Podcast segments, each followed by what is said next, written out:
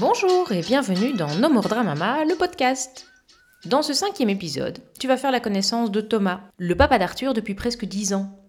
Ensemble, on est revenu sur son expérience de la parentalité, de la conception miraculeuse de son enfant à la recherche d'équilibre au sein d'une famille recomposée, en passant par des périodes un petit peu plus compliquées. Alors j'espère que tu apprécieras, comme moi, son honnêteté, sa bonne humeur et sa dérision. J'ai trouvé son témoignage très rafraîchissant et plein de bon sens. Alors, je te le laisse découvrir et je te souhaite une très bonne écoute. Bonjour Thomas. Bonjour. Euh, voilà, donc moi c'est Thomas. Euh, je suis papa d'un petit garçon de... J'ai envie de dire 10 ans, mais je, je, je prends de l'avance, il n'en a que 9 pour l'instant. Euh, voilà, moi j'ai... J'ai 41 ans, je suis web développeur indépendant, donc ça me donne des horaires plus ou moins flexibles.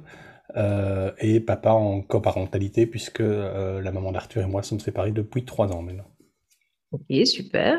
Ben, déjà, merci d'avoir euh, accepté de participer au podcast. Tu es le premier, et j'espère, premier d'une longue liste de représentants masculins dans ces interviews, donc ça me fait particulièrement plaisir.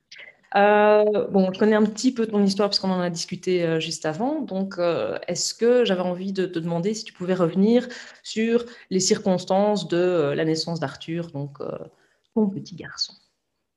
Alors, Arthur est né, si, on revient, voilà, ben, ça faisait déjà un moment que j'étais avec, avec sa maman, Céline. Et en fait, on a voyagé à l'étranger, puis on, est, on est revenu en Belgique, euh, on a commencé tous les deux à reprendre le boulot, et puis dans la foulée, on s'est marié et on a fait un enfant, euh, parce que c'est ce qu'on avait envie, ça, nous allait bien. Euh, ça a pris un peu de temps pour avoir le bébé, puisqu'on a, il a fallu une grosse année d'essai sans contraception pour, pour parvenir à l'avoir. Euh, ça a un peu pesé pour euh, ma compagne à l'époque, mais ça, ça allait, et puis il est arrivé, et c'était très très bien qu'il arrive. Euh, par contre, d'ailleurs ça je pense que je ne l'ai pas évoqué juste avant, sa naissance était un peu chaotique par contre. Euh, puisque euh, il a dû naître par césarienne, ce qui est fréquent mais pas forcément euh, pratique ou facile à vivre, spécialement pour la maman, parce que pour le papa par contre c'est assez pratique, tout est planifié, on sait quel jour ça arrive, l'horaire est très précis, mais en, accompagnement sa mère, je voyais bien que c'était pas forcément évident. Bon, d'abord, ça pose plein de questions pour la santé de l'enfant, pour la santé de la mère, et puis c'est pas, enfin, c'est assez intrusif comme, comme intervention. Euh, et en fait, euh, elle a eu des complications dans les jours qui ont suivi la césarienne et a dû être, dû être réopérée parce qu'il y avait une, enfin, elle a eu une hémorragie et des choses comme ça. Donc les premiers jours ont été assez, assez rudes. Euh, mais en dehors de ça, ça s'est bien passé. Donc on a eu un enfant, on est rentré chez nous, on était super heureux et on est toujours super heureux d'avoir un enfant. D'accord. Et sans indiscrétion, la césarienne a été programmée pourquoi? Parce qu'il était en siège ou parce qu'il y avait parce qu'il était en siège et que euh, Céline n'avait pas les hanches très larges et donc euh, voilà. C'était, ça a été pratiquement, enfin très tôt dans la grossesse, la décision a été prise par la gynéco de dire voilà, à moins d'un gros changement et qu'il se retourne, ça sera césarienne parce que y a mm. pas, enfin, le bassin n'est pas large, le bébé est gros et il est mal positionné. Oui, ben je, je, compatis puisque mon, mon, premier était en siège aussi jusqu'au jour de la, de la naissance où il s'est retourné, mais sinon euh, j'étais planifiée pour une césarienne ce jour-là. Et euh, donc je comprends ce par quoi Céline a, pu passer, c'est vraiment pas forcément agréable, sans parler de l'hémorragie derrière évidemment. et donc j'avais envie de te demander, toi, pendant cette année où vous avez essayé de concevoir, est-ce qu'à un moment donné, tu t'es tu t'es inquiété parce que tu disais que Céline, elle était. bah, c'est vrai que, de nouveau, je veux dire, le côté féminin ici, c'est clair qu'on se pose vite des questions quand ça pas tout de suite, euh, voire euh, au bout de quelques mois. Toi, en tant qu'homme euh, en tant qu'individu, hein, tout simplement, mais je veux dire, toi, c'était quoi ton, ton, ressenti par rapport à ça? Alors, c'est.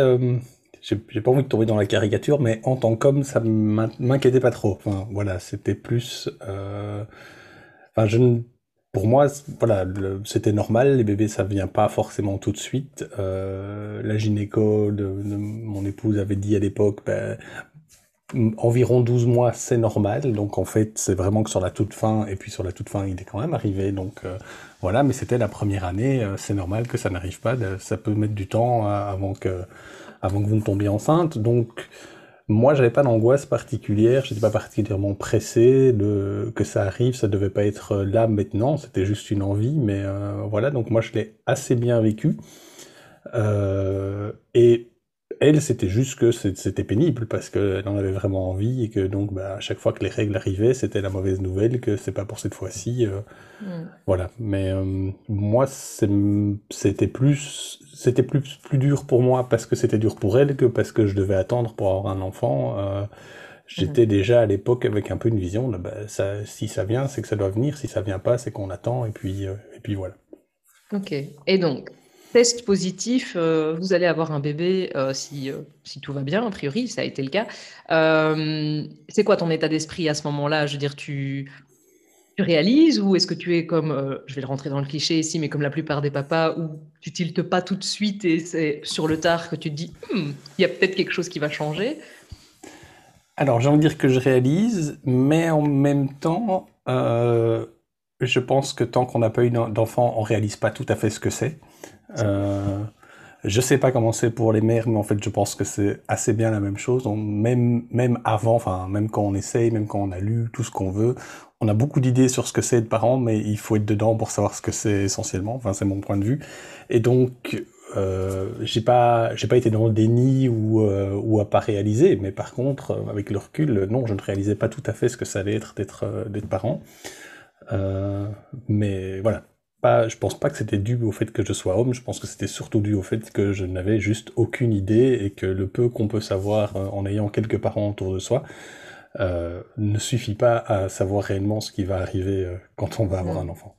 Oui, c'est sûr. Mais tu as, passé neuf mois à la cool alors, ou alors tu t'es préparé, parce que ça, je veux dire, ça n'a rien à voir avec, avec le genre de la personne, mais typiquement, moi j'étais euh, pour ma première grossesse, j'étais au taquet à partir du jour 1, mais méga taquet, euh, où j'ai vraiment tout orchestré, préparé. Euh, j'ai pris même énormément de plaisir à le faire. Je crois que j'étais en, couvade, comme on dit, ou en.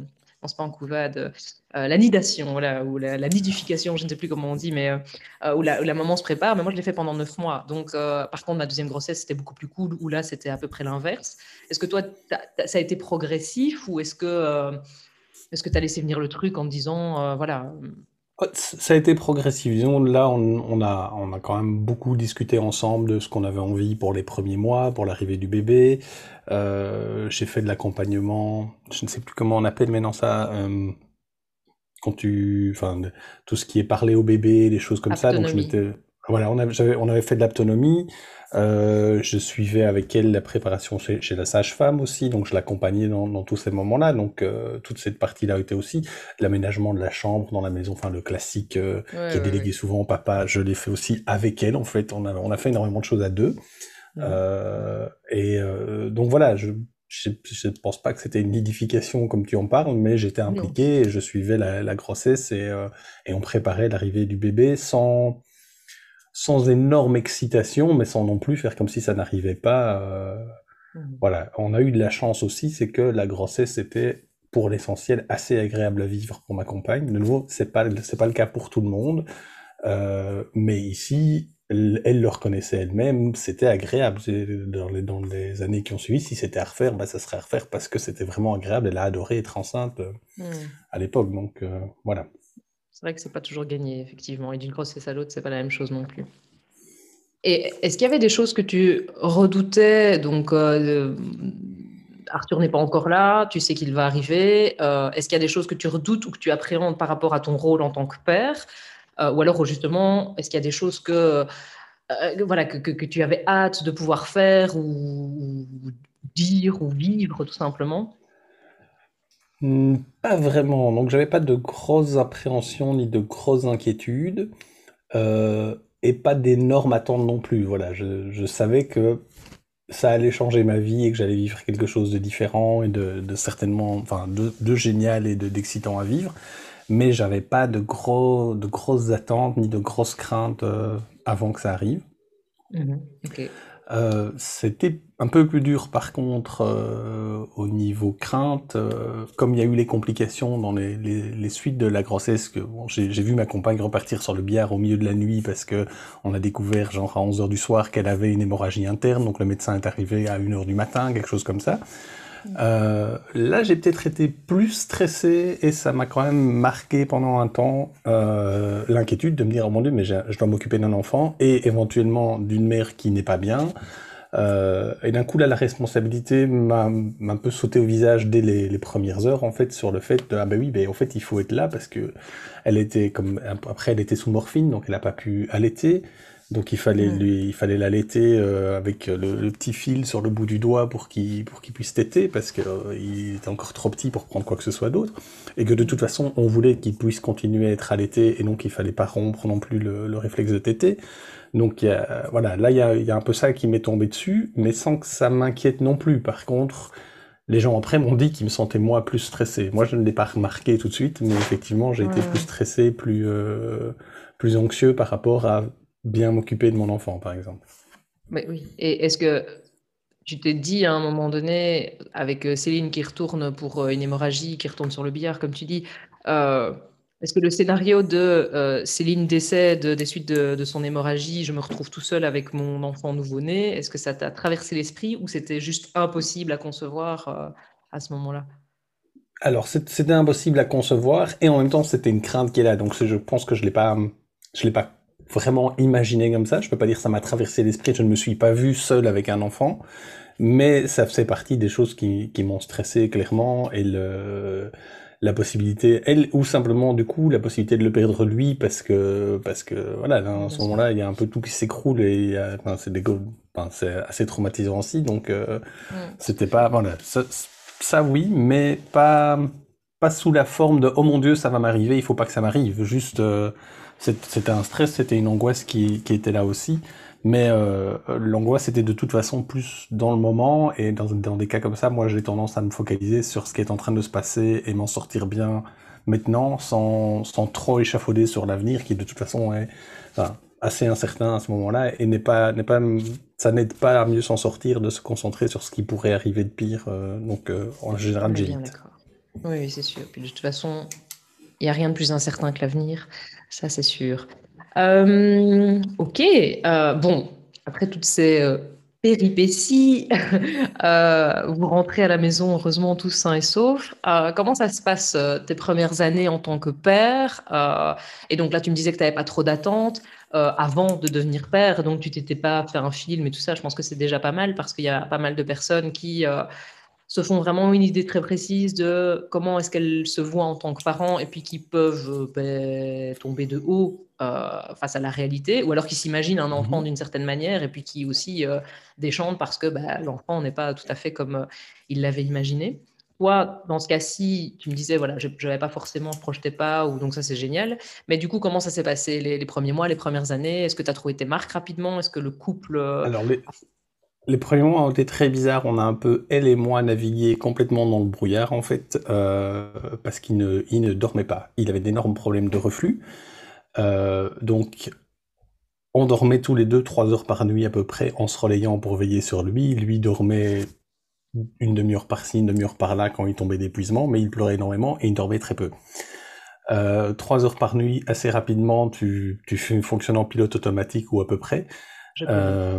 Voilà, donc les, je dirais les premiers mois, j'ai même pas des souvenirs très précis. J'ai des, oui, j'ai des souvenirs de moi avec le bébé en écharpe me balançant devant ma tablette en essayant de ne penser à rien d'autre que le jeu qui est devant moi parce que je ne sais rien faire d'autre de toute façon que me balancer avec le bébé en, écharpe.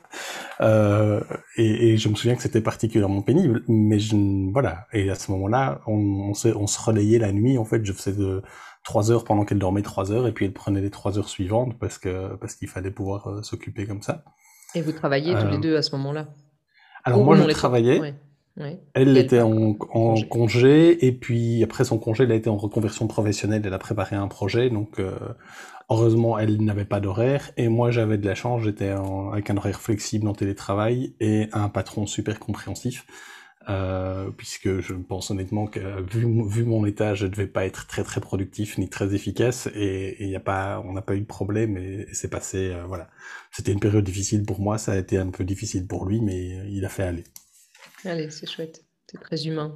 C'est là que tu te rends compte que le terme congé maternité n'a strictement aucun sens quand tu te dis que pendant trois mois, en fait, tu ne dors pas et que tu et que tu essaies juste de survivre. Bah, il a, c'est-à-dire qu'il a le même sens que dans congé maladie. Quoi. Oui, oui, c'est tout à fait ça. C'est un congé pendant lequel tu ne prestes pas tes heures de travail, mais ce n'est pas du repos, c'est pas du tourisme, c'est certainement pas des vacances de maternité ou de paternité. Euh. Oui, oui, ok, d'accord. Et donc, ça, c'est les trois premiers mois. Euh, par la suite, euh, ça se stabilise, vous, vous trouvez une, une petite routine, parce que c'est clair que, bah, moi, je, dis, je dis même que c'est les premiers six mois qui sont vraiment intenses. Euh, mmh où tu apprends, tu fais connaissance avec ton bébé, tu l'apprivoises. Euh, l'instinct, que ce soit paternel ou maternel, euh, c'est pas forcément inné, donc il y a ça aussi qui se construit. Et puis, puis tu dois retrouver tes marques quoi, dans, ton quotidien, parce qu'un quotidien à deux, c'est absolument pas le même qu'un quotidien à trois, avec un des trois qui est totalement dépendant mmh et exigeant hein, d'une certaine manière. Donc, donc voilà, après, après ces, trois premiers mois vraiment compliqués, ça, ça s'est un peu calmé. Vous avez... C'était plutôt après ces neuf premiers mois vraiment très compliqués. Et puis quand on a pu identifier ce qui lui donnait du reflux en termes d'allergie alimentaire ou des choses comme ça, là ça s'est calmé. Et de là après on a pu prendre des habitudes. Euh, niveau habitude, c'était euh, elle n'est pas là pour me contredire, donc je vais dire que pour moi c'était partagé. J'espère que c'était pour elle aussi. Euh, en tout cas, je ne pense pas qu'on soit jamais disputé parce qu'il y en avait un qui, qui ne s'occupait pas assez du, de du petit. Euh, donc voilà, un, bon rythme avec lui. Euh, ça se passait assez bien le, entre mon travail et le travail de sa mère. Ben, on trouvait des moments. Elle a, en fait, elle s'est installée comme artisan, donc elle avait des horaires complètement flexibles, mais avec des périodes de gros rush. Euh, mais ça s'adaptait avec mes, mes, mes, horaires, donc moi je pouvais euh, m'occuper de lui, enfin le, le soir ou des choses comme ça quand elle quand elle travaillait ou qu'elle devait faire des choses ou les week-ends et la semaine en journée elle pouvait être disponible euh, pour le conduire chez la, la gardienne et des choses comme ça. Mmh et tu m'expliquais avant le avant avant donc le, le lancement de l'épisode, je vais dire que à un moment donné vous avez eu envie de de remettre le couvert, je vais dire, mais mmh qu'il y a eu des, des petits petit gros problème, je vais dire, et que euh, finalement Arthur euh, est enfant unique, mais que c'est pas forcément par choix. Oui, alors euh, en fait, je ne sais pas, ça commence à dater, mais c'était donc quand il devait avoir environ 5 ans. 4-5 ans, on a réarrêté la contraception avec comme objectif de se dire, ben voilà, on aimerait bien en avoir un, un deuxième, qui n'est jamais venu. donc à ce moment-là, on a après une année à peu près, on a commencé des démarches pour faire euh, des tests. Euh, D'abord des tests de fertilité pour ma compagne pour voir que tout allait bien. Euh, et puis après plusieurs tests, finalement, le bilan était que tout était en ordre de son côté et que la machine était juste en attente, mais qu'il n'y avait aucun problème pour faire un enfant. Donc à ce moment-là, on m'a testé moi. Comme je dis, comme je te disais tout à l'heure, comme je dis souvent, voilà, c'est le gros billet dans ce genre de cas, c'est qu'on soupçonne toujours la mère avant de soupçonner le père. Enfin, on soupçonne toujours la femme avant de soupçonner l'homme, alors qu'il y en a deux qui peuvent être, mmh. enfin, qui peuvent avoir des problèmes de fertilité dans un couple. Et il se trouve que j'en avais, puisque je, ma concentration en spermatozoïdes est mille fois, voire encore plus en dessous de ce qu'elle devrait être. Euh, et qu'avoir eu un enfant, c'est déjà un petit miracle en soi, au fait. Donc euh, voilà, ça c'est ce qu'on a appris à ce moment-là. Euh, et juste après, sans que ce soit vraiment lié, on s'est séparés, la mère d'Arthur et moi. Euh, voilà, les, événements, comment, se, comment ils se sont enchaînés. Ok, mais comme tu dis, Arthur est un, est un petit miracle ou un petit cadeau, un gros cadeau. donc c'est vrai que de ce côté-là, c'est assez chouette. Mais du coup, toi, Comment tu as vécu l'annonce de euh, ben, ton, ton, manque de, euh, de spermatozoïdes ou euh, parce que c'est c'est pas vraiment de l'infertilité au sens comment dire il y en a et quand il y en a quand il y en a un qui se démarque comme l'a fait comme, comme, comme il y en a un qui l'a fait pour Arthur mmh finalement ben, ça fonctionne. Mais il y en a clairement pas assez pour, pour pouvoir aller aller faire ça correctement je vais dire. Mais du coup toi tu t'es dit quoi à ce moment-là finalement? Euh, Alors c'est ça s'est passé vraiment, je pense que j'ai eu les résultats juste avant, peut-être quelques semaines avant la, séparation, où mon épouse, à l'époque mon épouse, aujourd'hui mon ex, euh, m'a annoncé qu'elle désirait me quitter. C'était pas, pas de, mon fait. Euh, mais clairement, à l'époque, les, choses n'allaient pas super bien entre nous. Euh, pour faire court, je pense que j'étais en dépression, pratiquement en dépression de mon côté, sans m'en rendre compte, sans l'admettre non plus. Euh, donc ça m'a un peu tombé dessus et c'était euh, c'était plus un ah ben merde alors du coup je comprends que euh, qu'un grave problème. Ça n'a pas du tout été pour moi une remise en question de ma virilité ou quoi que ce soit du genre ce genre de questionnement ne m'a juste même pas survolé.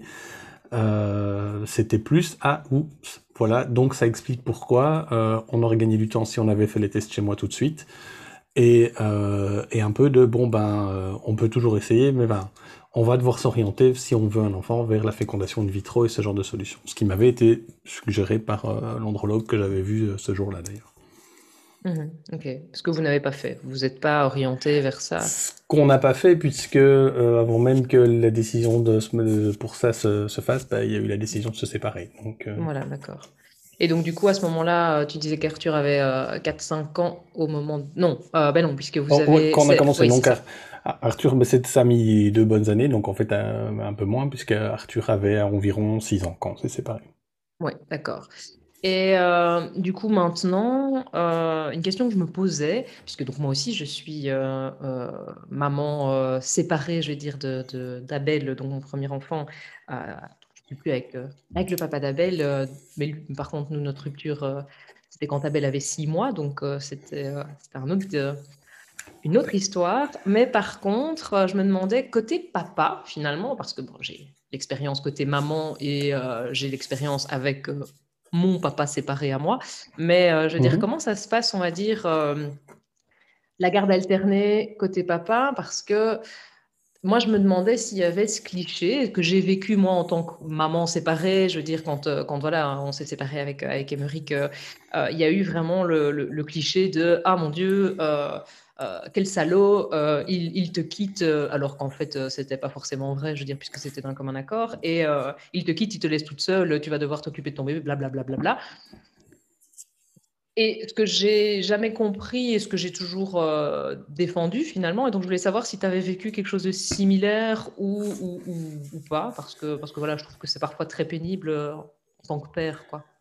Alors, on, on m'a certainement pas fait le reproche parce que c'était pas de mon fait la rupture, donc c'est c'est une rupture que j'ai pas choisie, euh, que j'ai pas vu venir, qui m'est tombée dessus. euh, donc, c'est, ben, ça aurait été dans l'autre sens, ça aurait été moi qui partais, on aurait peut-être pu me faire ce genre de reproche.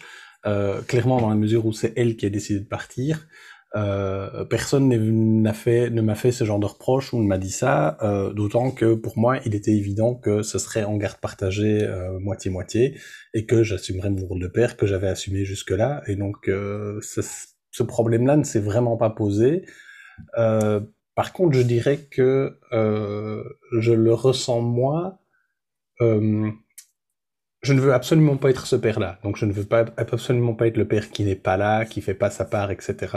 Euh, au point que peut-être ça me, euh, ça me, ça me biaise dans, ce que je fais parce que je fais toujours un effort pour ne pas être ce type-là. Euh, ce qui est certainement mieux qu'être ce type-là, mais qui n'est pas génial non plus à un moment de prendre mes décisions ou de me sentir obligé de faire des choses pour ne pas être, pas, par crainte d'être identifié comme le, le père qui n'assume pas, quoi.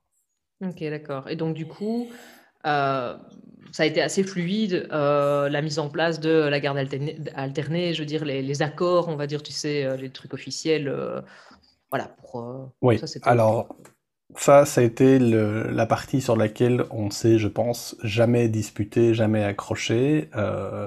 On a parfois des petits, des petites tensions sur euh, adapter les horaires, euh, inverser une garde à un moment ou des choses comme ça.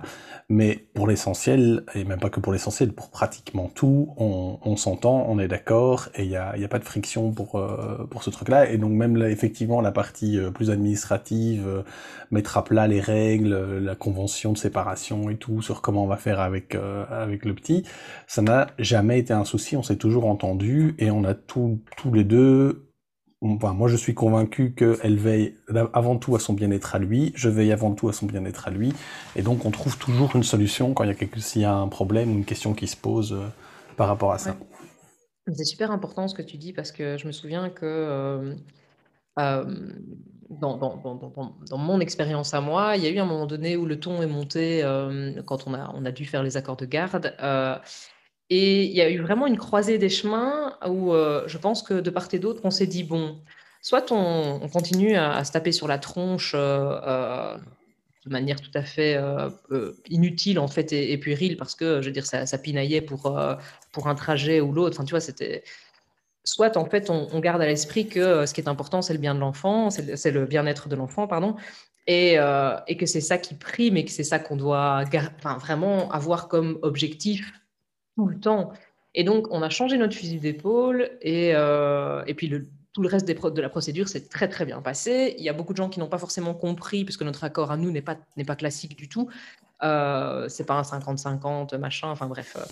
Et il y a beaucoup de gens qui n'ont pas compris, qui trouvent ça très bizarre la manière dont on s'est arrangé, mais le plus important c'est que ça nous convienne. Et comme tu dis, le plus important c'est que de part et d'autre, on fasse confiance à l'autre en sachant que quand l'enfant est chez le papa ou que quand l'enfant est chez moi, ben, il, y a, euh, y a le même objectif en tant que parent, c'est que cet enfant soit bien en fait et soit entouré et, euh, voilà quoi. Donc je, trouve que c'est chouette, mais je pense que c'est très précieux euh, d'avoir pu vivre quelque chose comme ça, sans, sans sans, sans engueulade, tu vois. Oui, et, enfin, moi je trouve ça intéressant parce que je, pour moi nous sommes la preuve que c'est possible.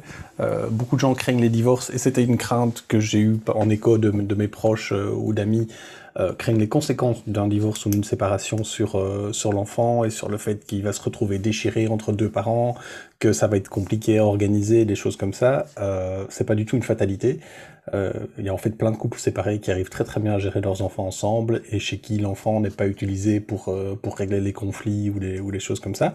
Puisque pour moi le problème se pose effectivement quand un des deux parents ou les deux parents finalement euh, utilisent l'enfant ou les questions de garde autour pour, euh, pour régler leurs problèmes et parce que parce qu'ils sont littéralement en guerre ou en opposition et que ça devient un enjeu parmi les autres sur lesquels il s'agit de gagner du terrain ou avoir raison pour avoir raison euh, en oubliant que derrière, ce qui compte, c'est qu'il y a un enfant et qu'il faut qu'il puisse bien vivre et qu'il a a priori deux parents avec qui il a envie de passer du temps avec les deux. Mmh c'est clair, et qu'ils s'épanouissent euh, le mieux possible, quoi. Ça, c'est sûr.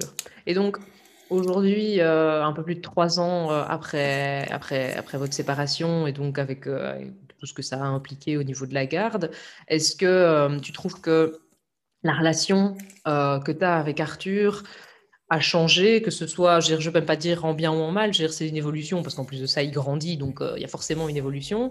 Mais euh, est-ce que tu penses que le fait d'être euh, parents séparés, ça a un impact, ça a eu un impact quelque part sur ta relation ou, pas forcément? Je pense que oui, mais c'est difficile d'expliquer en quoi. De toute façon, en, parallèle, il a grandi, forcément.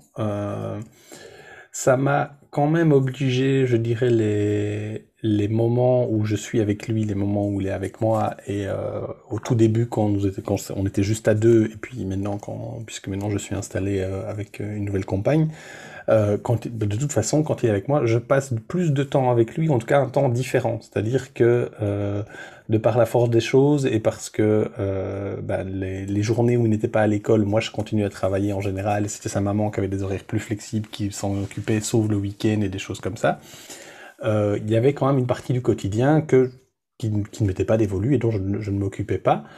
Euh, et donc, on a dû apprendre, lui et moi, quand même, à fonctionner avec des règles, aussi des règles que je décidais, et pas des règles que sa maman décidait, et puis que je prenais parce qu'elles avaient été décidées, et que la cohérence me semblait importante, et que la règle ne me semblait pas mauvaise en soi, mais l'initiative de la règle ne venait pas de moi. Euh, à partir du moment où, je suis le père et la mère n'entre plus en jeu sur ce qu'on fait ensemble, bah, les règles, j'ai dû moi apprendre à les mettre avec lui et lui apprendre à m'entendre mettre des règles aussi. Mmh. Euh, voilà, ça, ça, ça a clairement changé dans ma relation avec lui. Euh, je me suis rendu compte récemment que j'étais en fait des deux parents celui qui paraît le plus sérieux. Euh, ce qui est étonnant, d'habitude, c'est le père qui coule et la maman qui, doit, qui est obligée de rattraper derrière et de, de cadrer un peu. Jusqu'à un certain âge, je pense. Après, ça doit changer, non? Je sais pas. Là, il a 10 je- ans presque, euh, je sais pas. Voilà, il a, il a 10 ans et c'est juste que voilà, avec papa, papa, euh, il, il, il plie, se plie moins, il change moins les règles par rapport au truc. euh, si on a, si j'ai dit pas de télé, c'est pas de télé, et pas oh, finalement on regarde un film ou ce genre de truc. euh. Mais bon, voilà, c'est, euh, on a des rythmes de vie différents, sa mère et moi, on gère comme on peut. Tiens, je dis on gère comme on peut, ça me fait penser. Assez tôt, quand j'ai quand j'ai eu Arthur, j'ai une collègue qui m'a dit, et c'était extraordinairement libérateur pour moi en tant que parent, euh, on discutait, je ne sais plus, de, de ces mille et un conseils que tu reçois. De toute façon, quand tu es nouveau parent, les, au moins les six premiers mois et probablement la première année, tu ne parles plus que de ça, parce que de toute façon, c'est vrai, ça t'occupe un temps et une énergie dingue, donc c'est quand même ton sujet de prédilection, et c'est le sujet de prédilection des gens qui te rencontrent. C'est difficile de leur parler d'autre chose, de toute façon, ils ne veulent parler que de ça, Oui. pour te donner leur avis et te dire ce qu'il faut faire, effectivement. Et euh, elle, bon, elle avait vu deux ou trois enfants, je pense. Elle a l'âge d'être ma mère, hein, cette collègue, ou un peu, un peu moins que ma mère quand même. Et elle a été aussi accueillante pour la, la petite enfance. Et à un moment, elle me dit, mais tous ces gens me font quand même rigoler à faire comme si avec les enfants, on faisait ce qu'on veut. Quand on a eu des enfants, on sait qu'avec les enfants, on fait surtout ce qu'on peut. Et ça, c'était quelque part très libérateur et ça me revient régulièrement l'idée de, à un moment, tu fais de ton mieux pour que l'enfant aille bien. Et puis ça devra suffire parce que tu ne sais pas faire mieux de toute façon. Et, et, Mm. et faire tout ce que tu veux et essayer d'avoir des plans et des, des livres et des, vraiment une, une théorie sur ce qui doit être fait. Ton enfant n'est aucun autre enfant et tu feras avec lui ce que tu peux faire avec lui et tu ne pourras pas faire tout ce que les autres ou ce que toi tu voudrais faire avec un enfant modèle qui n'existe de toute façon pas et auquel enfin, il faut savoir s'adapter à son enfant comme lui s'adapte à nous. Oui, c'est clair. Et tu parles d'enfants modèles, mais je pense qu'il y a aussi beaucoup de parents qui sont euh, dans la quête du parent modèle. C'est euh, cette, euh, tu vois, la parentalité positive, ou surtout plutôt l'aspect marketing de la parentalité positive, parce que ça a été vachement détourné.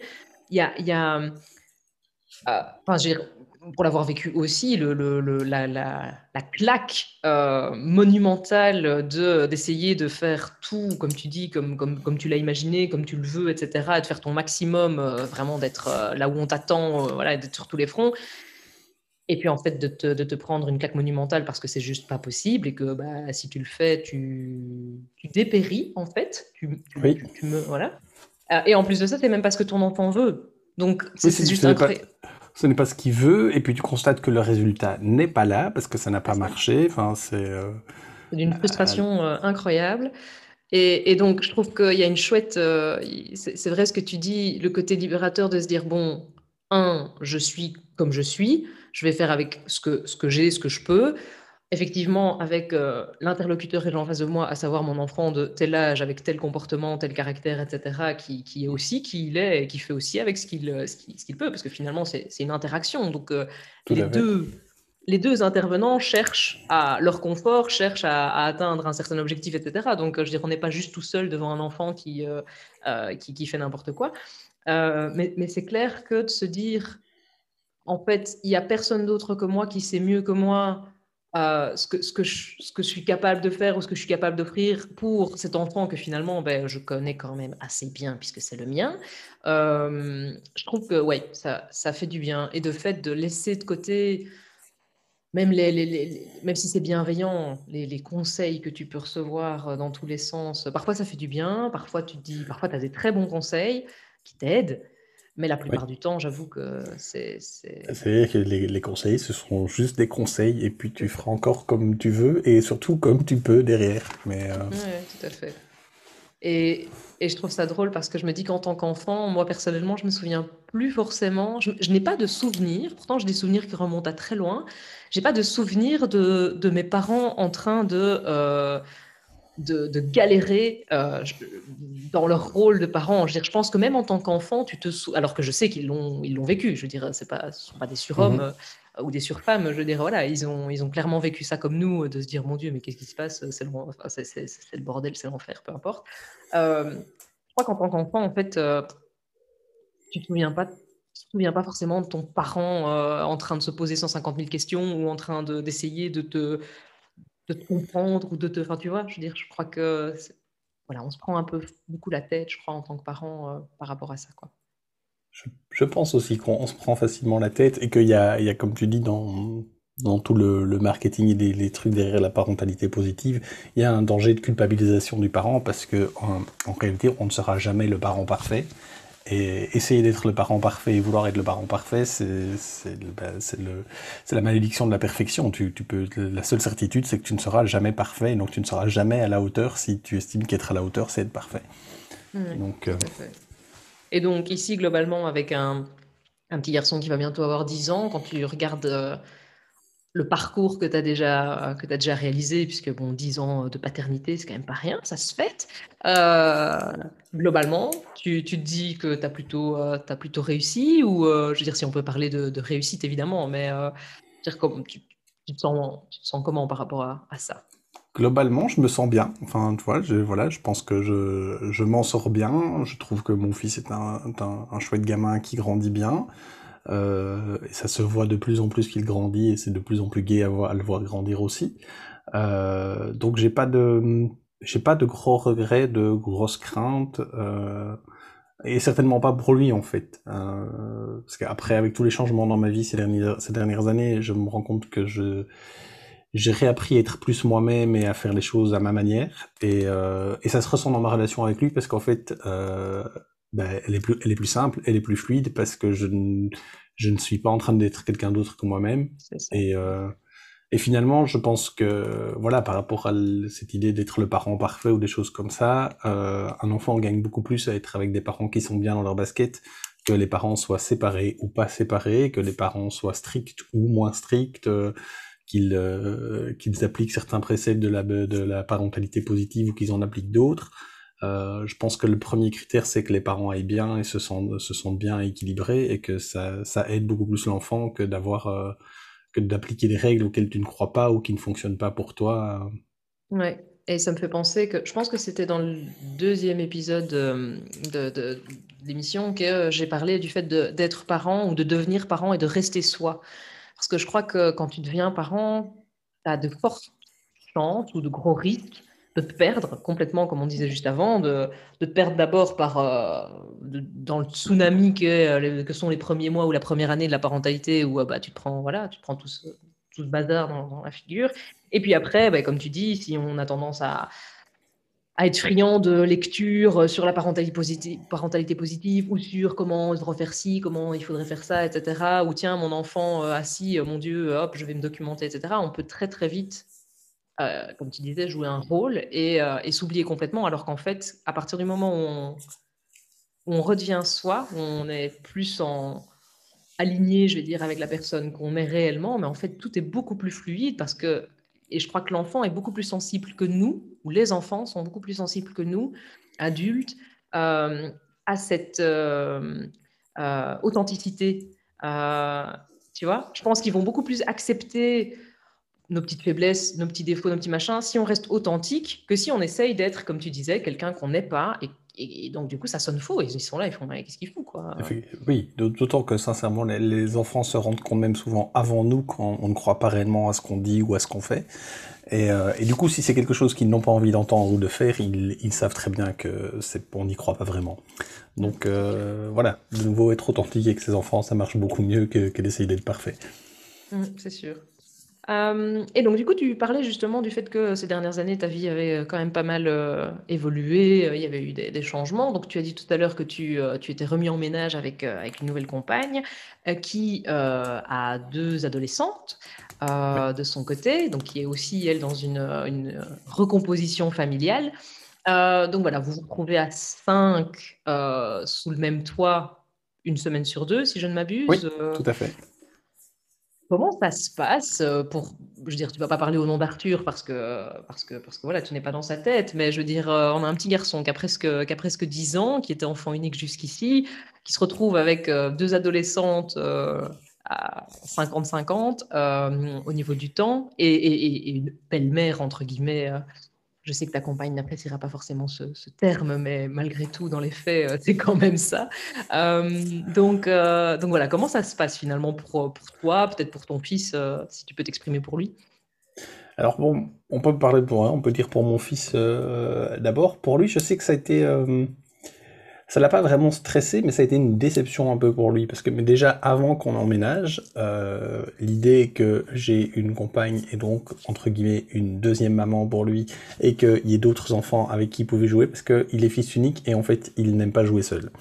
Euh, comme il y a très peu d'enfants. Enfin, il y a des enfants qui sont très heureux et qui vont passer, qui vont être juste contents d'avoir une après-midi rien qu'à eux tout seuls. Euh, c'est pas son cas. Pas de chance, il est fils unique.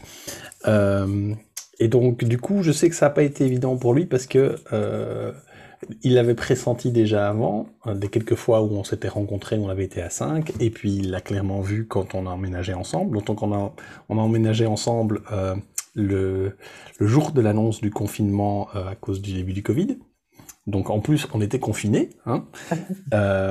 Et en fait, il se trouve que des adolescentes de presque 13 ans et presque, presque enfin, et 16 ans à l'époque, euh, quand on a aménagé, ben, il se trouve que des adolescents de cet âge-là n'en ont pas grand-chose à faire de jouer avec un, un, enfant de 10 ans, enfin même à l'époque de 8 ans, d'autant oui. que euh, en fait, elles avaient déjà un petit frère chez leur papa, donc il n'y a même pas l'aspect de oh un petit enfant c'est mignon, on va jouer avec. Non non, elles avaient déjà leur dose bien bien largement. Euh, donc, euh, il y avait un peu, euh, moi ça me, ça me, me faisait sourire, donc il y avait un peu cette, euh, cette remarque qu'il avait, que ouais, mais les filles elles sont toujours sur leur téléphone, les adolescents c'est toujours sur leur téléphone. Oui, enfin, il caricature un peu, euh, d'autant plus que s'il y en a un qui est toujours sur sa tablette, si on le laisse faire, c'est quand même le moins adolescent des trois. Donc euh, voilà. Mais donc je sais que pour lui ça a été un peu déroutant euh, cet aspect-là, qu'en fait ces gens ne rentraient pas dans dans sa vie pour lui en fait, ils rentraient dans sa vie. Anne-Françoise pour être avec moi, et les filles pour suivre leur mère, mais elles ne l'avaient pas choisi, elles ne, ne, m'avaient pas choisi moi, elles n'avaient pas choisi mon fils, euh, et en dehors d'une cohabitation euh, agréable, elles n'ont pas d'intérêt particulier pour lui, euh, en tout cas pas au départ. On apprend à se connaître, tout comme moi au début, j'étais un type qui vivait dans leur maison, mais on n'avait pas forcément énormément de liens, ça, ça n'apparaît pas du jour au lendemain, c'est très différent maintenant après, après pratiquement deux ans de vie commune, mais c'était pas le cas au tout début évidemment. Oui, ça je, veux bien croire. Voilà, et je pense que lui a encore du mal à, se situer par rapport à ça. Alors il, il n'en parle pas forcément, mais je le, je le vois bien. Il y a des moments où il m'exprime qu'il aimerait bien que avoir plus d'échanges avec euh, avec les grandes ou les choses comme ça. Mais voilà, de nouveau, il y a juste une différence d'âge qui fait que c'est pas évident. Euh, mais je pense que petit à petit ça change aussi parce que la différence d'âge, au plus on grandit, au moins les, enfin en tout cas au moins elle devient problématique quoi. À un moment, mmh, ben, voilà, il va il va avoir 10 ans avec la grande de 15 ans, ben, ils peuvent être à table et parler un peu de quelque chose. Il y a deux ans, euh, ils ne savaient même pas ce que c'était parler à table, ça n'intéressait pas quoi. Enfin, s'ils racontaient des histoires ou des trucs, mais s'ils ne parlaient pas de lui. Euh... Et, et, elle aussi, pareil, il y a 12 ans, ben, 12 ans et demi quand je l'ai connue. Euh, rester à table pour parler avec les adultes, c'était pas, c'était pas son truc. Ce qui est normal à 12 ans et demi. Moi non plus, je parlais pas avec les adultes à 12 ans et demi. Il y en a quelques-uns qui le font, mais pas tous, quoi. Non, c'est sûr, c'est sûr. Et toi, du coup, euh, de te retrouver avec deux adolescentes, euh, bon, tu, je sais que, enfin, je pense, euh, tu, tu, vas me le confirmer, mais euh, tu n'as jamais essayé de jouer euh, le rôle du, beau-père, euh, je veux dire, dans la définition pure et dure, ou, voilà, parce que elles ont quand même un certain âge. je ne sais pas si le fait que ce soit des filles, ça ait pu être peut-être plus déroutant ou, euh, au contraire, euh, tu t'es dit, ah bah, génial, euh, ça, va être chouette bah, De nouveau, c'était. L'objectif pour moi n'était pas de vivre avec elle ni de, de, de devenir papa de, de, deux adolescentes. Ça s'est fait parce que bah, c'était les filles de ma compagne avec qui j'avais envie de vivre et que vivre avec elle impliquait de vivre avec ses filles aussi. Donc il n'y a pas eu de, je vais, je vais dire, j'avais pas énormément d'attente de mon côté. Euh, par contre, je pense que là où j'ai finalement eu une facilité, c'est que comme elles étaient déjà relativement grandes quand je suis arrivé, je n'ai pas eu à jouer ce rôle-là non plus. C'était ni elle ni Anne-Françoise n'attendaient de moi que je joue le rôle d'un père et que je prenne euh, sur moi d'être euh, de, m'occuper d'elles, de, de, de, poser des règles, des choses comme ça. Enfin, je dirais, elles avaient une dynamique, elles savaient fonctionner à L3. Euh, donc Anne-Françoise n'avait pas besoin de moi pour s'occuper de ses filles. Euh, tout comme moi finalement, je n'avais pas besoin d'elle pour m'occuper de, de, mon fils. Donc il n'y a pas eu d'attente à ce que euh, on incarne le parent et qu'on prenne ça en charge. Maintenant, après, simplement en vivant ensemble, ben, c'est moi qui fais la cuisine. Enfin, je parle avec elle, euh, on fait des, des trucs. À un moment, ben, il faut donner un coup de main pour les conduire à gauche, à droite. Ben, je peux le faire. Il faut aider sur un devoir de maths, je peux le faire.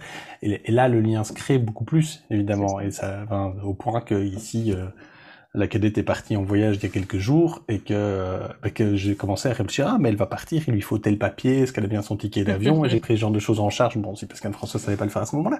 Mais c'est, il y a deux ans, voilà, il y a deux ans, ça ne me, enfin, j'aurais peut-être pas fait, ou je me serais peut-être pas posé des questions sur son voyage ou des choses comme ça, alors que bon, bah, maintenant, à force de vivre avec, des liens sont, se sont créés, effectivement.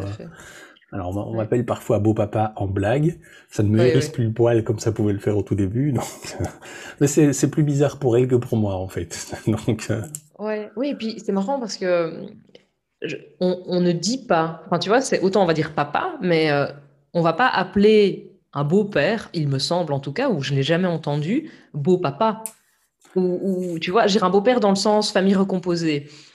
J'ai pas, enfin je sais pas. Ça me... Euh, je, je pense pas, je sais pas. Moi, j'ai, j'ai pas vécu dans une famille recomposée avant, donc je ne, je ne sais pas comment font. Je pense que tu as des familles recomposées où les familles se sont recomposées très jeunes, où il y a en tout cas un petit nom qui est donné. Il y a un surnom, c'est ça? Un surnom ou quelque chose. Euh, moi, c'est Thomas. Il n'y a pas de surnom. Enfin, tu vois, si, si c'est beau papa, c'est en blague. Ça va être en voilà, enfin, merci, beau papa. En levant les sourcils, quoi, tu vois, pour insister dessus. Mais il n'y a pas de. Ici, chez moi, pour, parce que c'est le cas euh, où euh, Abel avait 18 mois quand je me suis mise avec Yost, mais il ne l'a rencontré que quand il avait. Ah, donc c'était, il avait 20, il avait un peu plus de deux ans euh, au moment où Yost et Abel se sont vus pour la première fois, parce que j'avais vraiment euh, pris le temps euh, avant de, les faire se rencontrer, de savoir si, si, je pouvais, entre guillemets. Et, donc là, c'est vrai que c'est drôle parce que autant il y a eu, c'était un peu comme, comme, toi, il n'y avait pas forcément d'attente, parce que j'ai pas voulu mettre la pression à Yost, surtout que ben, Abel a un papa qui est tout à fait présent, et donc il n'y a pas besoin de combler un vide de quoi que ce soit. Mais malgré tout, naturellement, ça se fait et c'est pratiquement impossible que, euh, ben, que euh, là, pour des enfants en bas âge, que euh, le, nouveau, le beau-père, je veux dire, ne devienne pas une figure paternelle ou une figure, tu vois, enfin, je veux dire, de, un, mmh un, pilier ou autre. Et, et c'est longtemps resté Yoast le, le, le, nom, je vais dire, donc comme toi Thomas, mais, euh, Yoast c'est Yoast. Donc euh, c'est longtemps resté Yoast. Et là, euh, dernièrement, il y a un petit surnom qui, qui, commence à faire son apparition. Abel a presque à, 4 ans et demi, là maintenant un peu plus. et c'est aussi parti d'une blague, c'est Papout.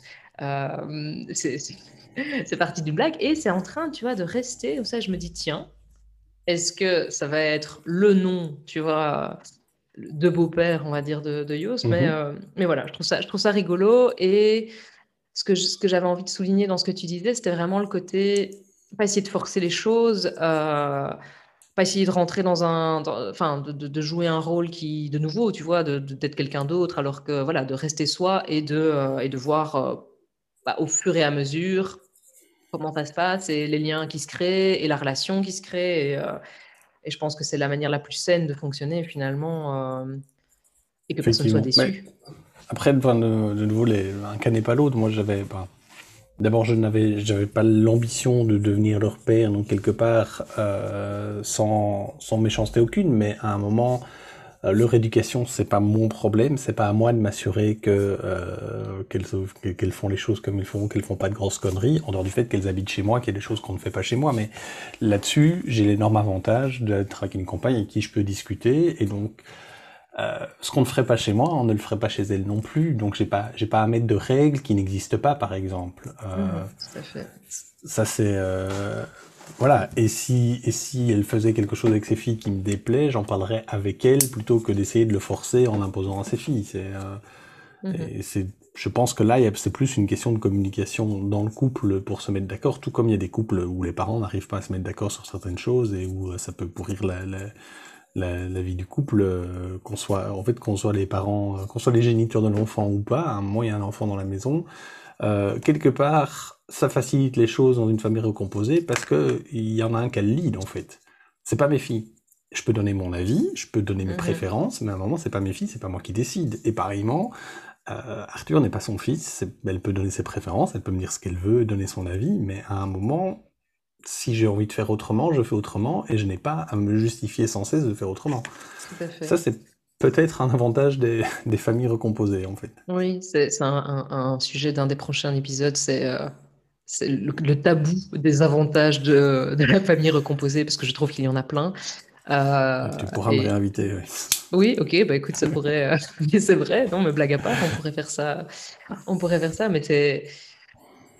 Marrant parce qu'on on se fait flageller quand on, quand on a le malheur de dire qu'en fait, il y a des, y a des, il y a des chouettes choses à ce sujet-là. Et justement, est-ce que tu penses que. Je veux dire, là, on va parler du point de vue de l'enfant, mais je veux dire, c'est plus même en tant que parent. Est-ce que tu penses que y a le fait d'être séparé de la maman euh, d'Arthur euh, a un impact finalement négatif sur le bien-être, l'évolution, euh, le, tu vois, le, tout, le côté un peu nouveau cliché de ah oui, mais si euh, la famille n'est pas euh, unie et que ça, devient une famille éclatée avec recomposition, etc., il y a un déséquilibre pour l'enfant, blablabla. Sincèrement, non. Je, je, je pense pas qu'il y ait de, de graves problèmes là-dedans. Après, euh, peut-être que si on a des auditeurs qui sont absolument contre, euh, ils vont penser que je suis dans le déni ou ce genre de choses. C'est très possible. Hein. Si, par définition, si je suis dans le déni, je suis pas au courant. Euh, voilà. Mais non, j'ai pas l'impression que ce soit un, un enjeu très très grave. Je me souviens au début de ma rupture, j'ai des amis qui m'ont dit, des amis plus âgés qui m'ont dit ah mais ça va être super dur pour lui, le pauvre. Est-ce que vous avez pensé à lui, etc. Euh, en faisant référence, lui faisait référence à sa propre expérience de vie. Euh, sauf qu'il a l'âge de mon père, en fait, et que donc il a vécu ça à une époque où, dans sa classe, il était peut-être le seul enfant séparé.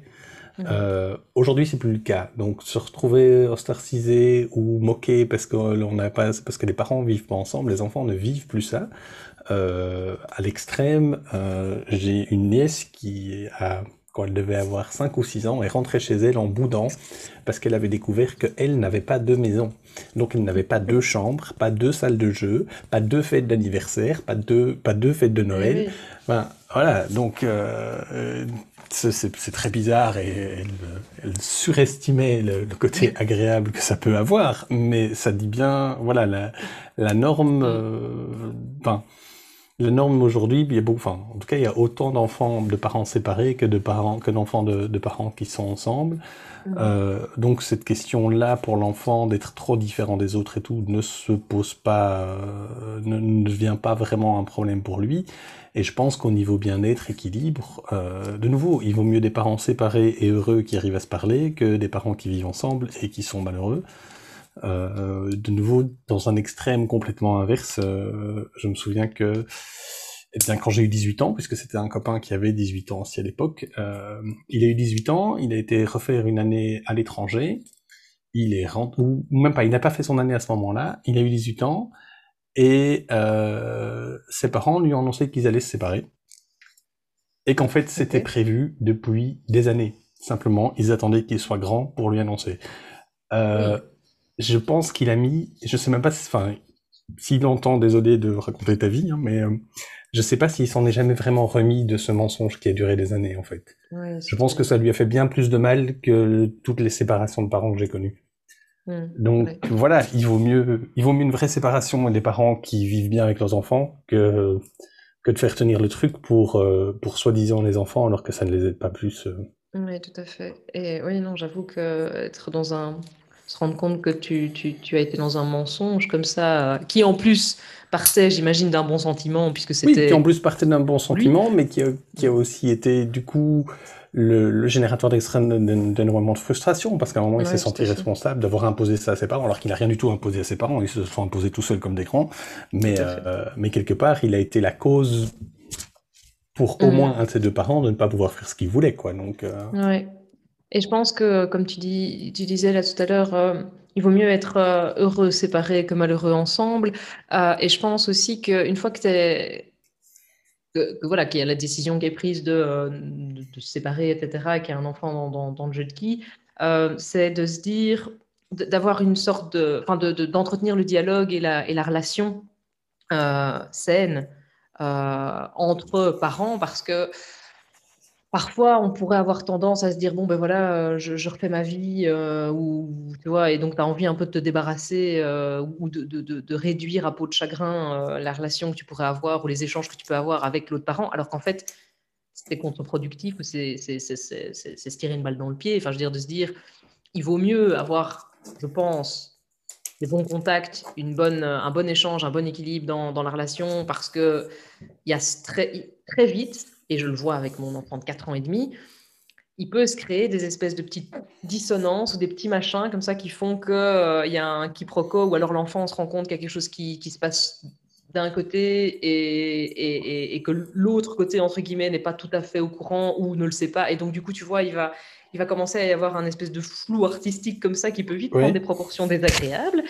Et, donc voilà, moi je me dis, je mets mon point d'honneur, moi, à me dire, OK, il y a, y a vraiment une relation qui n'est plus une relation amoureuse, qui n'est plus une relation de couple, qui est vraiment une relation de coparents mhm. qu'il faut entretenir et, dont malheureusement, entre guillemets, tu peux pas vraiment te débarrasser, quoi, même si tu en avais envie. Oui.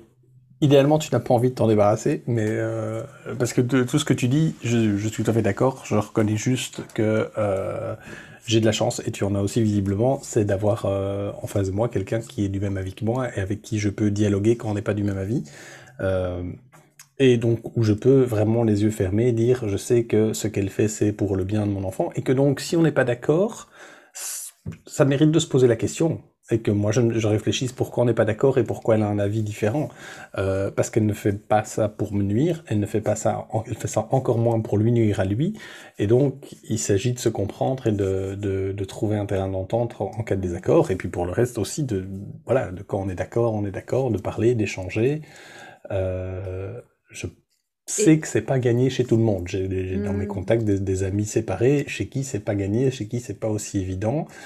Euh, ça, ça complique grandement les choses, évidemment. Ouais.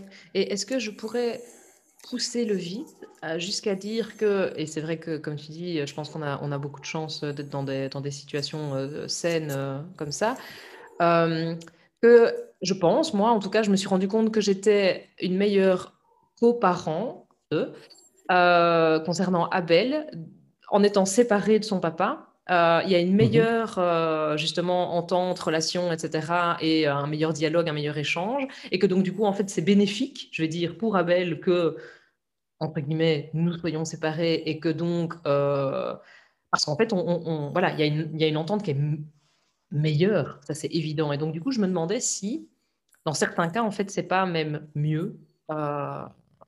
Tu prépares encore ton, prochain épisode sur les avantages de la séparation. Euh, oui, de nouveau, c'est pas systématique et je ne dirais pas que c'est le cas pour tous les enfants, mais je pense effectivement que euh, dans mon cas, ma, relation avec la mère de mon fils n'est plus que celle-là. Elle est la mère de mon fils, je, je suis en relation avec elle, euh, et quand on doit discuter, on discute de ça. Donc tout autre enjeu est sorti. C'est plus ma compagne. C'est plus ma compagne de vie. Je vis pas avec elle. Je cohabite pas avec elle. On il n'y a aucun autre enjeu finalement dans nos, échanges que le bien-être de notre enfant. Et oui, je pense que ça simplifie les choses et que parce que c'est très difficile évidemment quand tu vis avec quelqu'un qui t'est insupportable pour tout un tas de raisons qui n'ont rien à voir avec la manière dont tu es les parents. Euh, c'est difficile de mettre tout ça de côté pour parler de sa parentalité ou, par, ou parler parentalité ou de s'occuper des enfants, euh, quand s'occuper des enfants se mélange avec euh, comment tu gères ta carrière, comment tu t'occupes de moi, comment je fais tout le temps la cuisine et toi pas, enfin tout, tout se mélange et c'est beaucoup moins évident, je pense, dans, dans des cas comme ça. Oui, en fait, le petit conseil, euh, parce que bon, maintenant, en plus, j'ai. En fait, non, ça se passe très bien. Parce que je pense aussi que c'est une question de, c'est une question de, d'interlocuteur de, nouveau. Mais euh, donc ici, je suis, j'ai un enfant avec un papa avec qui je ne suis plus, euh, et j'ai un autre enfant avec un papa avec qui je suis toujours et avec qui je compte rester, s'il nous écoute, n'est-ce pas? Mais même je lui dis tous les jours. mais ce que je veux dire, c'est que ici, Peut-être que j'ai appris de mes erreurs, j'en sais rien, ou peut-être, comme je le disais, que c'est une question d'interlocuteur, mais en tout cas, il est beaucoup plus. Euh, on, met en place des moments pour parler, entre guillemets, que de ça, tu vois, et d'être focus là-dessus, parce que sinon, mhm. c'est juste impossible, et tu pourrais lui en vouloir parce que. Euh, il n'a pas changé le rouleau de papier toilette et euh, tu pourrais déborder sur le euh, tu ne t'occupes pas bien de ton fils alors qu'en fait ça n'a absolument rien à voir et que enfin tu vois je veux dire donc tu, es juste de particulièrement mauvaise humeur et tu, tu as juste cette petite pointe de mauvaise foi ou de, de l'attaquer là-dessus parce que tu sais que c'est quelque chose auquel il va être sensible. Euh, voilà les, les, les conflits interpersonnels classiques les, les, difficultés effectivement. Mais il y a un côté interlocuteur nouveau. C'est quand le couple fonctionne bien la parentalité fonctionne bien aussi et il n'y a pas a pas de drame à, en discuter. Euh, et quand on n'arrive pas à se parler, ben on n'arrivera pas à se parler au propos des enfants non plus. Euh, mais c'est clair que, euh, du coup, oui, oui, je pense que c'est plus facile. c'est plus facile de fonctionner en tant que parent quand on n'a que ça comme, comme préoccupation. Oui, c'est vrai. Oui, ça, ça, donne matière à réfléchir, je trouve. Mais alors, et après, pour tous les hmm. couples qui vivent ensemble avec leurs enfants qui nous ne vous séparez pas. Vous, êtes formidables. J'en connais plein pour qui ça fonctionne aussi. Euh, donc ne changez rien, restez qui vous êtes, aimez-vous, c'est magnifique. Mais tout à fait, oui, oui. Mais non, bien sûr, euh, c'est sûr. Mais par contre, pour euh, les personnes qui, qui éprouvent des difficultés justement à peut-être dialoguer, qui sont dans la même situation que nous et qui ont du mal à dialoguer avec l'autre parent, ça peut, ça peut leur donner des petites pistes de réflexion, de se dire, tiens, et si je mettais de côté euh, ma rancœur ou, que sais-je, et que j'essayais juste de me concentrer sur le père ou la mère, euh, qu'il est ou qu'elle est, ça pourrait être sympa. Mais bon. Ceci dit, sur la, thématique de, cette notion d'être parent à deux et tout, un conseil qui m'avait été donné par un, père récemment séparé, euh, qui ne savait pas encore à ce moment-là qu'on allait séparer, puisque c'est arrivé un peu avant, mais qui était intéressant, et que je trouve intéressant. il disait, il faut le plus rapidement possible au moment de la séparation, sortir de l'idée que l'autre est le babysitter par défaut en cas de besoin. Donc l'autre parent n'est pas là pour donner un coup de main quand tu ne sais pas faire ce que tu devrais faire et parce que tu as des très très bonnes raisons. Hein. Le boulot t'envoie euh, à l'étranger, tu as une soirée prévue, enfin tu as, aussi le droit de sortir et de voir des amis, ça peut être la semaine où tu as un enfant, bah alors il te faudra une babysitter. Et la babysitter n'est pas la mère de ton enfant, quand bien même c'est évidemment plus facile et ce sera sa babysitter préférée si tu le laisses choisir, ça sera tout. Enfin moi si je le laisse choisir les jours où je ne sais pas m'occuper de lui, ah ben je vais chez maman, c'est génial. Bah oui mais non en fait. Tu vois, et c'est non, c'est non parce que quand il est avec moi, il est censé être avec moi et pas et pas avec elle, parce que moi je tiens à, ces moments aussi et à ce que ce soit clair pour lui que quand il est avec moi, bah, c'est moi sa personne de référence aussi. Euh, et parce que c'est pas cool pour elle en fait, et que quand bien même elle me dirait mais non mais ça ne me dérange pas et j'adore faire ça, euh, j'essaie de veiller et j'y arrive pas toujours. Hein. Euh, J'admets que parfois ça m'arrange, elle sait prendre, euh, elle a, elle a un style donc elle a des horaires plus pratiques, donc s'il faut s'en occuper un peu une fin d'après-midi ou quoi, elle le fait. Euh, elle me dit à chaque fois que ça ne dérange pas, euh, je lui dis à chaque fois que je préférais éviter de faire appel à elle si je peux faire si je peux éviter de faire appel à elle et j'essaie vraiment d'éviter de faire appel à elle. Mmh Donc euh, voilà, ça, ne veut pas dire qu'elle ne peut jamais, mais je trouvais que c'était une réflexion intéressante de se dire l'autre parent n'est pas le babysitter par défaut, encore plus quand on habite proche. Non, ici c'est plus le cas. Euh, mais à un moment, bah, on habitait à 10 minutes l'un de l'autre. Euh, le type qui m'a dit ça, il habitait à 10 minutes de chez son ex. Donc mmh. évidemment, c'est très très facile de dire tiens, je te les dépose ce soir parce que j'ai un truc. Ben non, en fait, enfin, prends-toi une babysitter, fais quelque chose. Et je trouve que c'est des deux côtés. Le, il faut pas mm. accepter pour l'autre pour le dépanner parce que sa vie est compliquée ou patati ou patata ou, ou parce qu'il ne s'est pas assuré, un père qui n'assure pas, donc euh, oui, il faut encore que je babysitte les enfants. En fait, non, il faut pas. Enfin, ça, ne rend service à personne en réalité. Non, c'est sûr, c'est sûr. Et c'est vrai que avoir avoir une bonne ou un bon babysitter, mais purée, ça change la vie, quoi. Je veux dire vraiment, c'est, euh, j'en avais pas pour Abel, et là, on en a une, on a trouvé une perle, euh, et vraiment, c'est c'est le pied, quoi. Je veux dire, c'est vraiment, vraiment très chouette, effectivement. Alors moi, j'en ai pas trouvé, mais j'ai mes parents qui habitent à 5 minutes et qui sont des super pas grands-parents, donc ça marche aussi.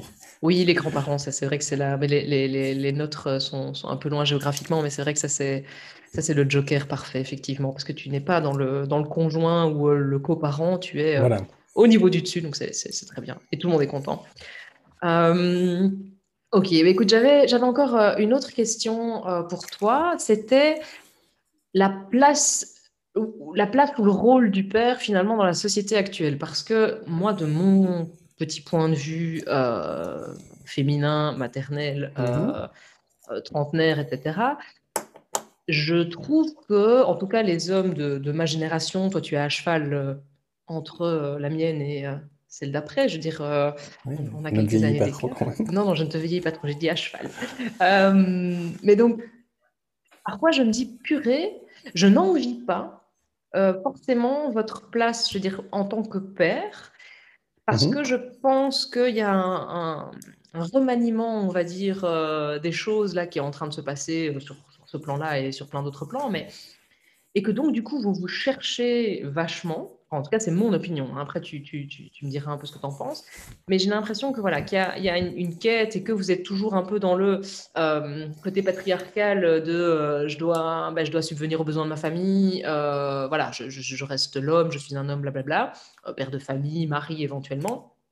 Et puis, et puis de l'autre côté, en fait, nous, les femmes et, les mères et la société, on attend que vous soyez présents, que vous vous occupiez de vos enfants, que voilà. C'est quoi l'histoire? Alors, je comprends ce que tu veux dire. Ça fait finalement écho à ce que je disais euh, tout à l'heure à propos de je ne veux pas être ce père-là. Euh, donc effectivement, il y a, y a un, modèle ou une caricature de père qui est le, père absent, encore plus dans les couples séparés. Euh, clairement, moi j'ai consciemment, je ne veux pas être ce gars-là, et il m'arrive de me poser la question de oui, mais et si je fais ça, est-ce qu'on ne va pas avoir l'impression que euh, ce qui est ce qui n'est pas recommandable comme manière de fonctionner. Hein. On sait à s'inquiéter de ce que les autres vont penser. On sait tous ce qu'il faut pas. Euh, voilà. Mais on sait tous ce qu'il faut pas, mais on le fait tous quand même. Hein. Mm. Euh, donc euh, donc je vois ce que tu veux dire sur la pression. Euh, maintenant. Moi, je ne le vis pas comme une pression impossible ou, ou comme un truc. Euh, question de génération aussi, je pense. je sais pas si si pour les gens plus jeunes c'est plus évident ou moins évident. Euh, moi, j'ai jamais, moi de mon côté, j'ai jamais eu la vision patriarcale de je suis l'homme, je dois être fort, je dois être ceci, je dois subvenir aux besoins, etc. Euh, moi, je, je plaisantais, enfin, un de mes meilleurs amis m'a dit une fois, et je suis parfaitement d'accord avec lui, mais si ma femme gagne assez pour que j'arrête de travailler, j'arrête de travailler. Ben voilà, il n'y a, pas de problème. si je travaille, c'est pas parce que c'est moi qui dois travailler. Voilà, c'est. Euh, euh, et je reste à la maison, je m'occupe des enfants, je fais ma part, il n'y a pas de problème. D'ailleurs, c'est son cas, lui, il s'occupe souvent des enfants, elle a des horaires un peu plus compliqués euh, en tant que médecin, et donc euh, bah, s'il faut s'occuper des enfants un soir, il le fait avec plaisir, et il l'accueille en lui disant qu'elle a été super et qu'elle est géniale de faire son boulot de médecin. Donc euh, voilà. Euh, après, je, je suis pas là tous les jours, il y a probablement des jours où ça l'emmerde, mais chacun son truc. Enfin, voilà, c'est pas parce qu'on fait quelque chose qu'on a envie de faire que c'est gay tous les jours non plus.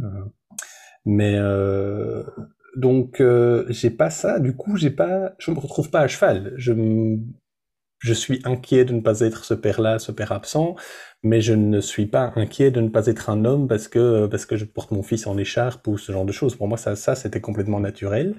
Euh, après, euh, question de génération, j'ai une, une grande tante, donc là, une, qui euh, me racontait euh, quand, je sais plus, on parlait du fait que je, je, me levais la nuit. Voilà, je suis de ces pères qui se levaient de la nuit pour aller chercher le petit, pour l'amener au mhm, sein, mhm. pour le bercer, pour aller le recoucher, ce genre de choses. Ça m'a toujours paru absolument normal et on n'a pas dû exiger de moi que je le fasse. C'était mon rôle. Un point, c'est tout.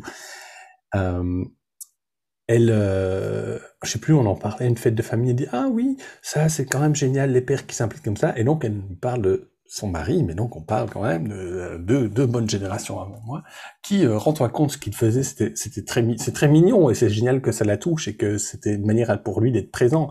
Mais quand elle devait allaiter le bébé la nuit, euh, il venait se mettre contre elle de dos pour qu'elle puisse s'appuyer sur son dos comme sur un oh. fauteuil, pour qu'elle puisse être assise. Et, et ça, c'était sa présence. Et elle décrivait ça, c'était génial, c'était un père présent. Pour moi, c'était un peu, Waouh, c'est un peu facile, ça quand même. Le gars, il pouvait continuer à dormir. Hein, il fallait juste qu'il se rapproche un peu pour qu'elle ait un, truc chaud contre lequel appuyer son dos, quoi. Voilà. À une, à une époque, ça, les nouveaux pères, c'était ça à une époque. Euh, c'était super avant-gardiste, quoi.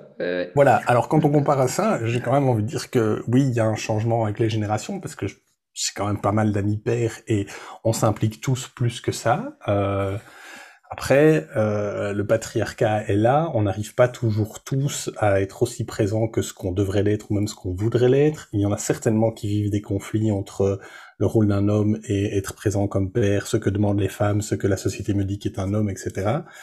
Euh, mais j'ai pas, enfin, j'ai pas l'impression que c'est. Moi, je ne le vis pas comme ça. Et je ne pense pas que ça doit être vécu comme ça. Je pense que oui, ça doit arriver à certaines personnes, euh, mais voilà, la, la crise de la masculinité dont on parle parfois me semble un peu exagérée. S'il y a des gens qui s'intéressent, il y a un super podcast à écouter sur ce genre de sujet. je fais de la pub, mais je les connais pas, mais je les ai écoutés, ils sont géniaux. Donc ça, ça s'appelle Les couilles sur la table. Mmh Et il y a quelques sujets. Il y a un sujet clairement sur la question de, des nouveaux pères, mais qui parle essentiellement des revendications qui derrière cachent en fait. Enfin, il y a des certaines associations qui se présentent comme euh, pour le droit des pères, etc., et qui sont quand même vachement euh, réactionnaires en réalité derrière, et que les, les, les types derrière après, tu te rends compte que ben oui, mais ce, ce sont des pères absolument absents, mais qui réclament le droit d'être là quand ça les arrange. À un moment, il faut choisir aussi. Mm. Euh, voilà, mais euh, mais les couilles sur la table sur le sujet du patriarcat, de la place de l'homme, etc. Peut avoir, enfin, il y a des épisodes vraiment intéressants à écouter. Oh, mais super, merci, je ne connaissais pas, c'est bien. Mais euh, moi, je me souviens, enfin, je me souviens pas, mais je, c'est ce qu'on raconte, c'est euh, mon père, donc 60 et quelques, 60 et quelques années là maintenant, euh, n'a jamais changé un linge ou donné le moindre biberon ou ne s'est levé aucune fois la nuit, si tu veux. Et c'était tout à fait normal. Mhm. Et ça ne fait pas de lui un mauvais père. C'était juste comme ça à l'époque, tu vois. Et, et, en tout cas, c'est vrai que cette génération de, de, de euh, personnes qui sont nées dans les années 50, ben, il y a eu, je pense, un, énorme, une énorme évolution de, de, en tant que, papa, parce que tu vois, tu, tu te dis toi-même, tu te dis, ben, moi, je me suis même pas posé la question, c'était comme ça, voilà, j'avais envie d'être ce, ce, genre de père, et voilà, je, dans, les deux, dans les deux cas, euh, de, que ce soit mon expérience avec Abel ou avec, euh, avec Théo là maintenant euh, et, leur papa respectif, j'ai eu aussi, voilà, je dirais, c'était, c'était des papas qui s'impliquaient et ce sont toujours des papas qui s'impliquent et pour eux c'était tout à fait normal, mais c'est vrai que voilà, il y a eu, mais je, je peux percevoir parfois un peu le, le, l'espèce de tiraillement de peut-être bah, alors ça doit être une question de tempérament, je ne sais pas, mais peut-être vouloir en faire trop ou euh, justement de ne pas exactement savoir où, où, ils peuvent lâcher, tu vois, aussi et, passer la main, tu vois. Et, euh, oui, oui, oui. Et c'est très bien finalement.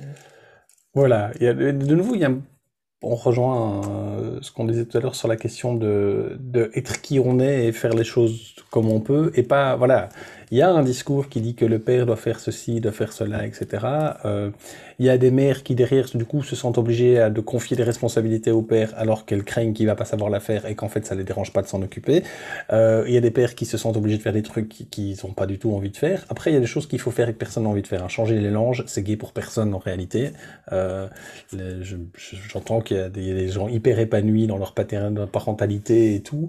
Euh, juste mettre les mains dans la merde pour changer le linge, ça ne plaît à personne. On le fait parce qu'il faut le faire. Et en fait, en réalité, effectivement, à mon sens, aucune raison pour que ce soit la mère qui le fasse à tous les coups. Donc, mm. euh, donc voilà, dès, enfin, moi, dès les, premiers, dès les premières heures à la maternité, j'ai appris à changer un linge.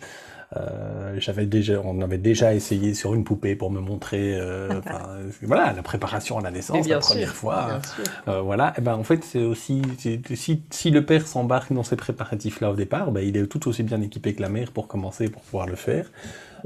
Après aussi, de nouveau, là il y a il y a un côté peut-être un peu plus militant ou volontaire. Euh, à l'hôpital, euh, c'est littéralement les infirmières qui m'ont dit Monsieur va changer le bébé. Donc on m'a pas laissé le choix en fait. Si, si j'avais voulu y échapper, c'était perdu. Il y avait quand même, on était quand même dans un hôpital qui, de manière, euh, je ne sais pas si c'est décidé ou si c'est le tempérament des infirmières, mais il n'était pas question que je reste dans mon fauteuil à regarder Madame changer le petit. Enfin voilà. voilà. ou donner le premier bain aussi. Voilà. Après, elle sortait d'une césarienne. Euh, c'est elle n'était pas spécialement en force en forme pour euh, s'occuper de ça. Donner le bain par contre ça c'est un plaisir. Enfin, il fallait pas me le prendre. Moi mon, le bain avec mon bébé c'était génial. J'adorais. Enfin il, kiffait le bain. Moi je kiffais le voir kiffer son bain. Euh, c'est euh, ça fait partie de mes meilleurs souvenirs dans les, les premiers mois. C'est les, les, bains avec ce, petit truc où je lui tenais juste la, la nuque et il flottait là avec son sourire énorme qui prenait tout son visage. Ça ça reste quoi. Voilà ça ça, je regrette absolument pas de l'avoir fait. Euh, et c'était pas, ça, c'était pas une corvée. Les langes, c'était une corvée qu'il fallait faire. C'est comme sortir des poubelles. Hein. Personne n'a envie de sortir des poubelles, on le fait quand même, quoi. Oui, c'est sûr. D'ailleurs, chez nous, c'est ce soir. Mais, euh, mais oui, écoute, tu me le rappelles, donc c'est très bien, merci. Euh, mais oui, non, c'est vrai, c'est très chouette ce que tu dis. Et c'est vrai qu'il y a, des, chouettes moments comme ça qu'on a, qu'on a envie de, conserver, qui, sont, qui sont très cool. Et donc, le, mot de la fin maintenant, si tu te retrouvais, si tu avais l'occasion de te retrouver maintenant face au, Thomas d'il y, a, 10 ans, du coup, avant donc, de devenir père, qu'est-ce que tu aurais envie de lui dire? Est-ce que tu aurais des, conseils, des mises en garde, entre guillemets, à lui, à lui donner ou, ou rien, lui dire euh, pas grand-chose. Euh, je crois que je pourrais lui dire très gentiment que euh, tu n'as aucune idée de ce qui t'attend. et je pourrais essayer de te l'expliquer, je n'y arriverai pas. ça, peut-être... alors si je pouvais vraiment, hein, le mettre déjà sur la piste des problèmes de digestion qu'avait le petit qui, qui ont rendu une nuit vraiment dure. Là, là, vraiment, si je pouvais lui donner un conseil, c'est si jamais il a du reflux ou des trucs comme ça, euh, explore quand même, enfin, n'hésite pas, retire des trucs dans l'alimentation, euh, voilà, et y compris pour l'allaitement. Hein. Sa, mère a arrêté le lait, le poulet, le soja, elle enfin, à un moment, elle a arrêté plein de trucs pour voir, et ça a eu de l'effet, et on a fini par trouver, donc... Euh, donc il y a, voilà, ça, je, si je pouvais, je glisserais ça, tu vois, vraiment pour faciliter les premiers mois. Après, pour le reste, je trouve que euh, je m'en suis relativement bien sorti, j'ai pas de gros regrets ou de trucs. Voilà, juste peut-être aussi le conseil de fais gaffe, c'est pas parce que tu deviens père que tu n'es plus qu'un père. Il y a tout le reste de ta vie aussi à mener sur le côté. Euh, ça, c'est peut-être un, bon conseil que je lui donnerais aussi. Ok, tu t'es oublié, toi, tu penses, en tant que père, à un moment donné? Ouais, un peu. Laissé, tu t'es laissé tomber là-dedans, quoi. Je m'excuse en me disant que le manque de sommeil, euh, ça, te ça, te fait tourner la tête complètement. Hein, donc euh, voilà. Mais euh, ouais, je mais pas que. Enfin, je, je, me suis un peu ouais, oublié en tant que père et donc conjoint de la mère et de, de tout ça. Et d'où, enfin, ma séparation n'est pas complètement étrangère à tout ça, je pense. Ouais, ok. Mais ça, je pense qu'il y a, je ne sais pas pour les hommes, mais je, je, pense savoir qu'il y a beaucoup de mamans à qui ça va parler. Euh, parce que je, sais, pour l'avoir entendu maintes et maintes fois, qu'il y a beaucoup de mamans qui se perdent dans leur rôle de maman et qui, s'oublient, tu vois, et qui, qui, ne sont plus que maman et qui oublient complètement d'être des, des, femmes, entre guillemets, euh, ou en tout cas d'être des compagnes, d'être de s'apprêter, de, enfin, tu vois, de, voilà. Et donc, euh, effectivement, ça peut, je suis passée par là aussi. Euh, oui, mais de, de nouveau, c'est très compliqué aussi parce que euh, j'entends ce que tu dis, et puis j'en connais aussi qui, du coup, euh, s'inquiétaient de ne pas être suffisamment autre chose que maman. Tu vois, tu vois ce que je veux dire À un moment, faut pas se culpabiliser non plus. Oui, en fait, 90% euh, de ton temps est consacré à ta maternité, hein, surtout pendant les, les, premières semaines et les premiers mois, avec le nombre d'allaitements qu'il faut faire, tout ce qu'il faut faire autour du bébé. Le fait que euh, les choses étant ce qu'elles sont, c'est probablement toi qui es en congé de parentalité et pas monsieur, hein, parce que c'est en général comme ça que ça se passe. Euh, bah oui, donc euh, c'est difficile. Enfin, je me méfie de ce truc de dire aux mères, attention, vous n'êtes pas que mère, oui, ben, vous n'êtes pas que mère, mais ça va vous prendre énormément de temps, vous allez, vous allez l'être beaucoup aussi, ne vous culpabilisez pas de ne pas réussir à, à parler d'autre chose, euh, ou, euh, ou forcément... C'est comme tu dis, c'est plus ne pas se culpabiliser et c'est ne pas euh, faire de fixette. Et je, je, pense que c'est pas le tout de le dire, mais s'il y a des mamans qui le ressentent, de se dire oh mon Dieu, mais en fait j'ai l'impression que je ne suis plus rien d'autre que maman. Après, il y a des mamans qui, des, femmes qui, le jour où elles sont devenues mères, euh, ça a été la révélation de leur vie et, euh, et, c'est le kiff ultime, tu vois. Et c'est vraiment, bah, euh, c'est à travers ça qu'elles s'épanouissent, etc. Et c'est génial. Il y en a d'autres où c'est moins le cas et où c'est toute une, c'est une recherche d'équilibre en fait. Et, ça, ça, prend du temps. Et c'est surtout ça, je pense, le message, c'est de se dire que ça se fait pas en un claquement de doigts, qu'il il y a quand même pas mal de petites choses. Enfin voilà, il faut, il faut se découvrir, il faut se trouve que quand tu deviens parent, tu fais la connaissance avec, euh, avec une autre version de toi-même, tu vois. Je veux dire, euh, et, c'est aussi la naissance, ta naissance en tant que père, le jour de la naissance de ton fils, c'est ma naissance en tant que mère, le jour de la naissance de mon premier enfant. Et, et donc, du coup, tu, tu dois aussi apprivoiser cette personne-là, tu vois, et apprendre à vivre avec elle, et à, voilà, et à savoir un petit peu ce qui est important, ce qui l'est moins, euh, voilà, comment on fait, tu vois, pour cohabiter finalement. Mmh oui, effectivement. Mais Ouais, je de, comme on disait tout à l'heure, l'important c'est quand même aussi d'être authentique euh, mhm. et d'être soi-même. Euh, et donc, si, si on ne se sent pas à l'aise en étant que mère, ben, euh, ben en fait on n'est pas obligé de n'être que mère et on peut royalement faire plein d'autres choses. Et on a normalement un père à qui demander pour aider à ne pas être que mère. Hein. il peut, mhm. si, si, on est que mère parce qu'il ne fait rien, on peut lui demander de faire des choses. En fait, il, est père aussi, en fait. Donc, mais bon, moi, l'inverse, c'était moi qui me suis surtout un peu oublié et qui ne me suis pas occupé de moi. Euh, voilà, mais ça, c'est mon expérience, ma vie. Et là, je me dirais quand même de faire un peu plus attention à ça. Même si pas sûr que je m'écouterais. Hein. non, mais au moins, au moins tu aurais, eu l'occasion de le faire. Quoi. Donc, euh, c'est cool. Mais écoute, Thomas, euh, un tout, tout grand merci pour, euh, pour, pour, cet échange, pour ton honnêteté, pour ton humour. franchement, moi, j'ai passé un très chouette moment et j'espère que les auditeurs auront appris des choses et ça, en tout cas, ça, ça les aura peut-être fait réagir sur certains points en, bien ou en J'espère aussi, j'ai passé un, agréable moment aussi, donc c'était super. Euh, on pourra se reparler si tu veux une, autre fois. Euh, Ça marche, si tu veux faire je note. Euh. Un petit truc avec plusieurs témoins sur les avantages ou pas d'être en coparentalité. Eh ben, écoute, avec grand plaisir. J'ai déjà une autre, une autre intervenante là-dessus et je pense que ça pourrait être très rigolo. Le, tabou de, des couples séparés en coparentalité, les avantages. En fait, oui. on pourra, peut-être peut qu'on se reverra là-dessus alors du coup. Ça marche, avec grand plaisir. Mais écoute, euh, nous sommes le soir, donc je te souhaite une très bonne soirée. Et euh, bah écoute, à très bientôt. À très bientôt, merci.